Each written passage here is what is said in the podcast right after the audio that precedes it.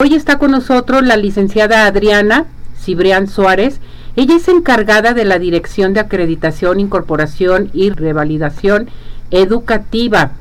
Hoy nos va a hablar de las preinscripciones a educación básica, que es muy importante que estén listos porque eh, son puntos muy importantes que vamos a tratar el día de hoy. Licenciada Adriana, ¿cómo está? Bienvenida, feliz año, gracias por acompañarnos. Hola Ceci, buen día, feliz año, un gusto estar con ustedes. Bueno, pues eh, eh, inician las preinscripciones, ¿verdad, licenciada Adriana? Platíquenos, por favor. Eh, es correcto, Ceci. En esta ocasión, a, partir del día de mañana, primero de febrero y hasta el 29, arrancamos con el periodo de preinscripción a educación básica para el ciclo escolar 24-25. Perfecto. ¿Cuáles son los requisitos? ¿Quiénes se pueden este, inscribir?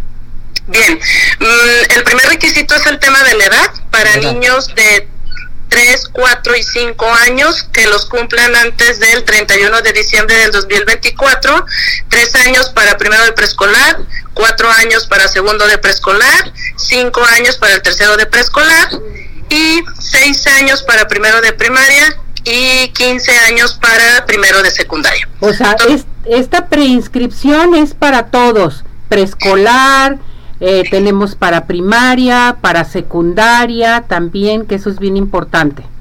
Sí, son los niños que se van a integrar por primera vez en preescolar, porque hay niños que ahorita ya están en primero o en segundo, ellos no es necesario que realicen prescripción. Los que van a tercero o que se van a incorporar por primera vez.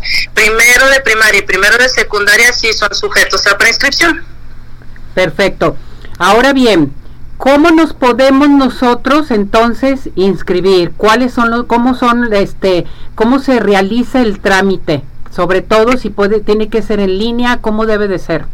Sí, sí, efectivamente. Ya tenemos algunos años donde la prescripción, todo el proceso es totalmente en línea. Ya no es necesario asistir a la escuela ni hacer largas filas desde la madrugada. Ahora todo va a ser a través de una aplicación que se llama Recrea o bien en un sitio en línea que se llama plataformaeducativa.jalisco.gov.mx. Perfecto. Ahora bien, yo me meto a esto en línea, sí, a esta plataforma educativa.jalisco.gov.mx. Perfecto.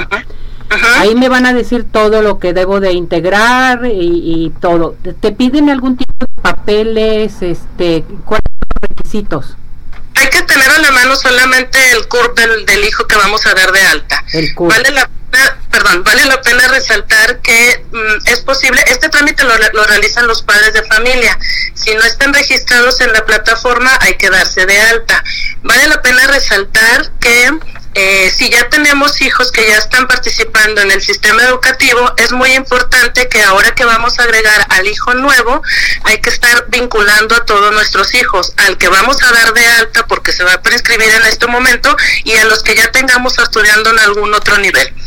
Em, ya, se da de alta el papá y ya ingresa al módulo de trámites en el apartado de preinscripción y nos vamos a ir, ahí nos van a salir ya las tarjetitas de todos nuestros hijos que tenemos vinculados.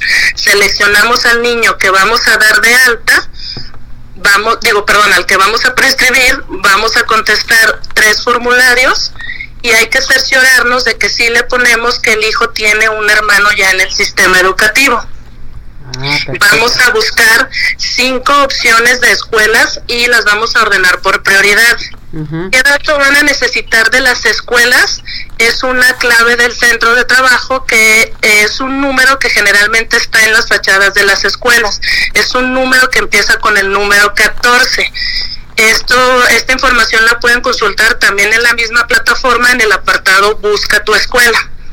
Ya que tenemos las cinco claves, las ingresamos con nuestras opciones, revisamos que todos los datos que ingresamos sean correctos, damos finalizar y nos va a arrojar un comprobante que trae un número de folio. Este es nuestro comprobante de que ya realizamos nuestro trámite. Perfecto. Ahora, ¿cómo me van a dar respuesta? ¿Cómo sé que mi hijo está aceptado? Sí, eh, le va a salir su folio y ahí la prescripción ya está terminada. Posterior a este proceso nos vamos a un trámite de asignación. El dictamen, por así decir, sale en el mes de julio a través también de la plataforma. Iban a poder consultar si su hijo quedó en la primera, segunda o tercera opción de las que ellos mismos nos pusieron. Pero para todos los niños hay lugar, todos quedan ingresados. A todos, para todos hay lugar, todos quedan ingresados. Sí, sí, ¿Y cerca de su casa, cerca de ah. su domicilio o cómo está esto?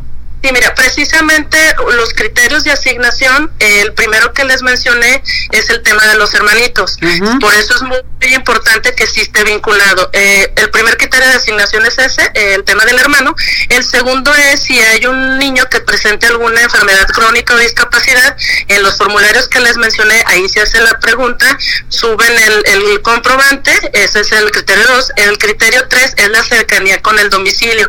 El sistema vincula los códigos postales de la escuela como del domicilio que ingresó el padre de familia. Y el cuarto criterio son los espacios disponibles que tengamos en las escuelas.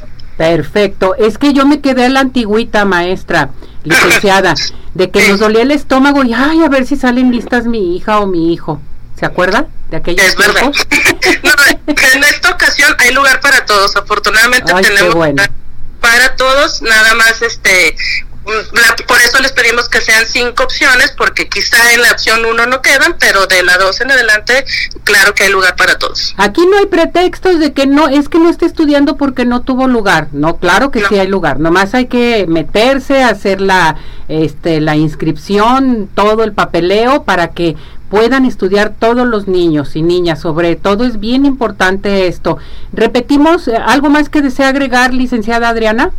Sí, dos comentarios. Uno, que por favor todos los papás revisen ese folio que les comento donde ya está su trámite terminado. Y si llegan a darse cuenta que hay algún error, le pasa a muchos padres de familia que ellos seleccionan, por ejemplo, la escuela Benito Juárez, pero en Jalisco tenemos muchísimas Benito Juárez, entonces hay que cerciorarnos que esa que escogimos sí es la que nosotros queremos, sí es la clave y sí es el domicilio. En dado caso que notemos que hubo algún error, podemos ingresar a la plataforma, eliminar ese trámite y volverlo a hacer.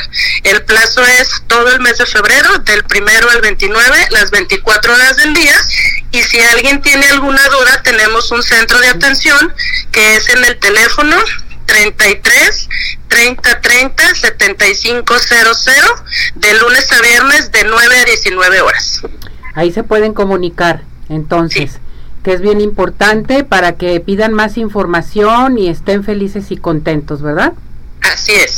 Muy bien. Entonces tenemos las preinscripciones, repetimos nuevamente, para... Para de educación básica, ciclo escolar 2024-2025. Perfecto.